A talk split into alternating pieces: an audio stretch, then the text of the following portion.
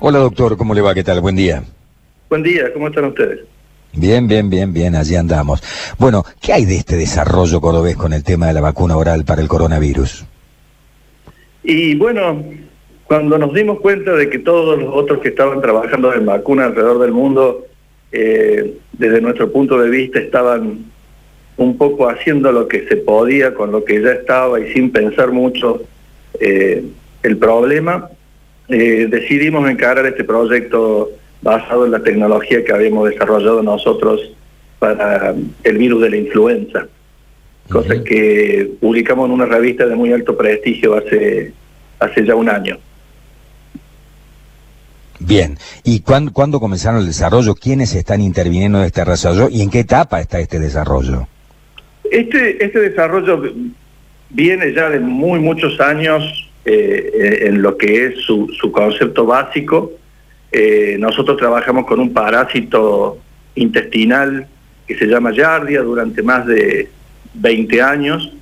Ese parásito es el único que habita el intestino de, de, animales, por, ya que en el intestino se, se produce la digestión de, de, la mayoría de nuestros nutrientes para poder luego ser absorbidos. Entonces, eh, todo lo que es vacunación oral, que es justamente lo que genera una respuesta en las mucosas, que es por donde la mayoría de, nuestro, de los agentes patógenos entran a nuestro cuerpo, es un, es un tema muy poco desarrollado por, por, los problemas intrínsecos que eso tiene, que, que todo se digiere en el intestino.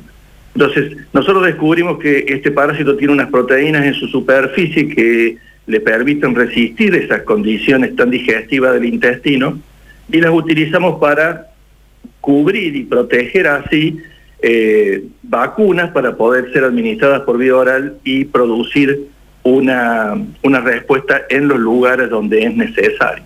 Cuando lo probamos con, con el virus de la gripe, el virus de la influenza, fue muy eficiente y dado que, que lo que estábamos viendo que ocurría en otra parte del mundo era, era era medio loco, medio tirado de los pelos.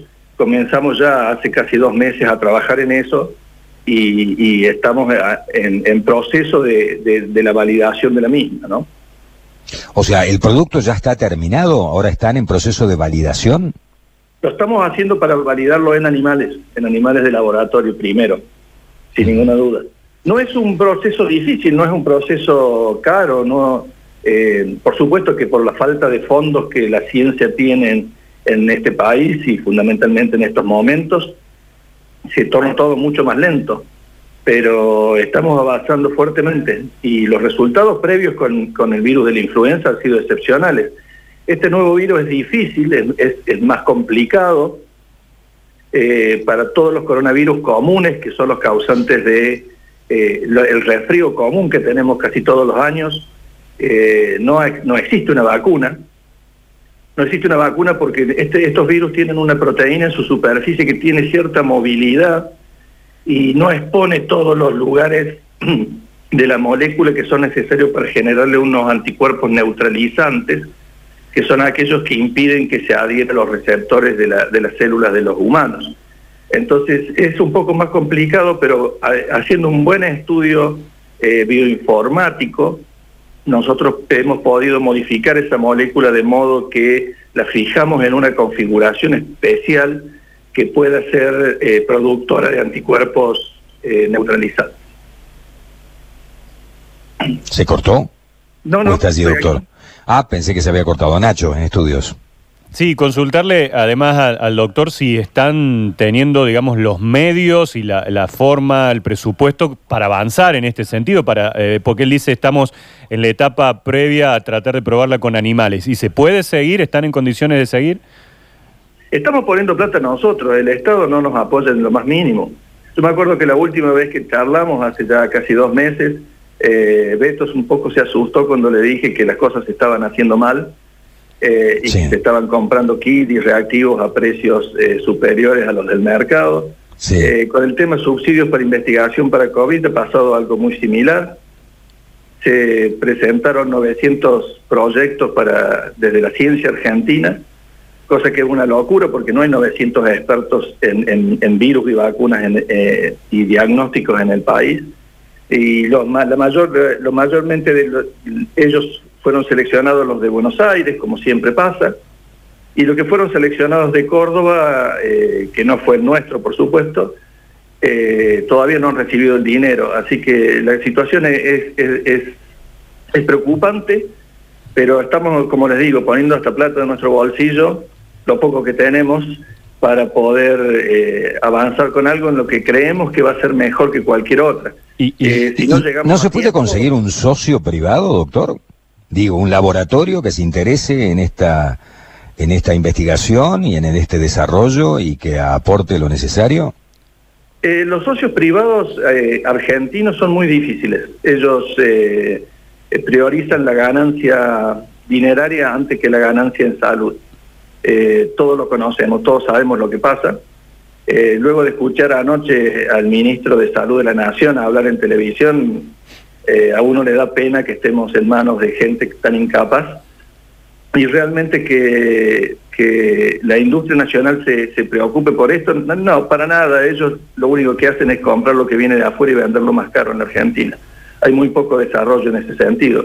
Ojalá alguna, y, por otro lado nosotros no queremos tener socios externos, porque sabemos que esto es una cuestión eh, y lo estaba escuchando a ustedes, también es una cuestión de interés eh, nacional. Imagínense si alguna eh, potencia global consigue tener una vacuna, si nosotros vamos a poder tenerla, comprarla, conseguirla, entonces lo tomamos como algo que, bueno, si no sale, porque nadie puede decir que vaya a salir, que, pueda funcionar, es, es difícil. si sale, mejor lo tendremos nosotros, lo tendremos acá y tendremos el conocimiento para cualquier cosa que pueda volver a pasar en el futuro. Eh, si no sale, eh, y bueno, veremos, eh, veremos cómo seguimos con esto porque hoy estamos en un problema. Bien, ¿alguna pregunta más, ¿Hay algún otro lugar del mundo, doctor Luján, que se esté avanzando en la vacuna oral, digo, de todas estas informaciones que uno va recibiendo de distintos puntos? Hay, hay, hay, eh, inclusive hay en Buenos Aires, eh, gente que, está trabajando en eso, en, Israel. Eh, el tema es que este, para generar anticuerpos contra esta proteína que recubre el virus y que es lo que se llama el antígeno que se va a unir al receptor de las células humanas, es una proteína que tiene muchos azúcares pegados. Y esos azúcares únicamente se generan en, en las células de mamíferos, no en bacterias y todos los demás los están probando en bacterias.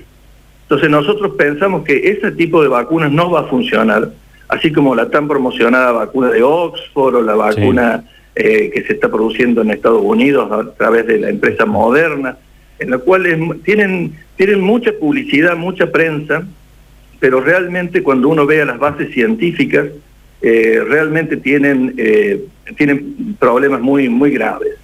Eh, eso es lo que nos alentó a nosotros a meternos en este, en este, en este proyecto, que no queríamos que saliera a la luz, de hecho, pero bueno, se hizo público y estamos tratando de, llevarlo lo mejor posible. Para usted entonces estamos lejos de, de, la, de las tantas vacunas que se vienen anunciando por ahora, no, no hay nada eh, próximo que pueda llegar a dar una solución.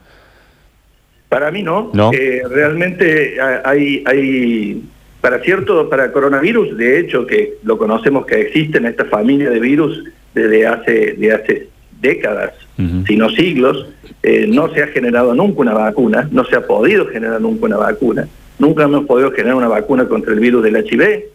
Eh, para ciertos virus es imposible generar vacunas. Y los conocimientos que vamos obteniendo día a día de este virus es lo que nos ayuda a, hacer algo mucho más racional, mucho más pensado, eh, con, con el objeto de lograr una eficiencia y no lo primero que hay a mano, lo primero que está, está trabajando y, y, yo no veo que haya realmente una, una solución en el corto plazo. Nosotros, si tuviéramos los fondos suficientes en el mediano plazo, podríamos llegar a tener algo, pero tampoco sabemos si va a funcionar y si la vacuna no va a ser peligrosa, porque existe el problema de que, como pasa con la vacuna para dengue que se desarrolló en Francia, esa vacuna eh, causa más problemas que, eh, que la enfermedad. Entonces, eh, hay que tener, hay que ser muy cautelosos y muy cuidadosos con esto y no crear falsas expectativas. Pero el dinero mueve todo, entonces mm. la prensa eh, global ha hecho que estas otras eh, iniciativas alrededor del mundo tengan una, una presencia que no la tienen los que están haciendo las cosas realmente bien. Por mi parte le hago la última. Eh, cuando usted dice nosotros, esto nos alentó a nosotros. ¿Quiénes son nosotros?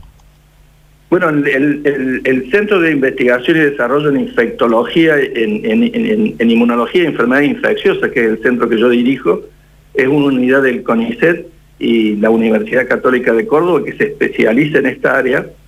Eh, hace eh, más de 15 años que tenemos este instituto en el campus de la Universidad Católica y somos un grupo de 15 personas que incluye bioquímicos, biólogos, eh, eh, bioteristas, aquellos que mantienen los animales en condiciones eh, de, de, buen, de, buena calidad de vida y, limpieza. Tenemos un centro de los mayores niveles de seguridad en lo que es seguridad biológica, seguridad informática, seguridad alarmas de todo tipo. Eh, eh, somos un grupo de personas que trabajamos eh, en varios temas, en varios proyectos, pero que todos nos estamos abocando ahora a, tratar de dar una solución a la, pandemia, ¿no es cierto? Bien. Nacho, no sé si quedó algo en el tintero. no, agradecerle al, al doctor. Doctor Luja, muchísimas gracias, como siempre. Gracias a ustedes. Un abrazo grande. Y suerte, suerte en este desarrollo, en toda esta investigación. Siempre hace falta un toque de suerte. Más allá de todo, la sabiduría, de todo lo que ustedes saben, siempre el toque de gracia allí siempre viene bien, ¿no? Bueno, muchísimas gracias y buen día. Buen día, pero uno cuando más trabaja, más suerte tiene. sí, es así. De eso no tengo ninguna duda. Ninguna duda. Gracias, doctor. Hasta luego. Buen día.